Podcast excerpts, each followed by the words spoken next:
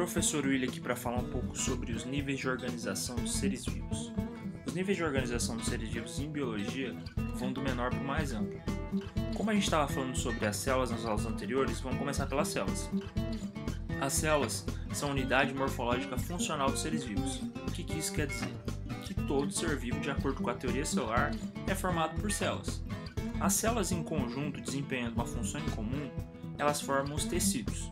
Exemplo de tecido é o tecido nervoso, tecido muscular, conjuntivo e epitelial. O conjunto de tecidos que interagem para a execução de suas funções é chamado de órgão. Tem vários exemplos de órgãos, como fígado, coração, pâncreas e etc.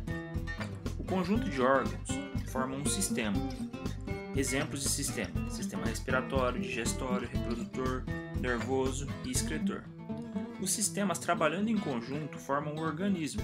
Você e eu somos exemplos de organismos, pois temos vários sistemas. Aí, se levarmos em consideração um nível maior, temos a população, que são organismos da mesma espécie que vivem no mesmo local e ao mesmo tempo. Por isso que quando falamos ah, a população de Itaquiraí, por exemplo, a gente está falando só sobre os organismos da espécie humana que vivem na cidade de Itaquiraí. Ou seja, nós estamos falando de indivíduos da mesma espécie que vivem em um mesmo local ao mesmo tempo populações de diferentes espécies que vivem em um mesmo local ao mesmo tempo são chamadas de comunidade. Nesse caso, levaremos em consideração as outras espécies que vivem em um local, por exemplo.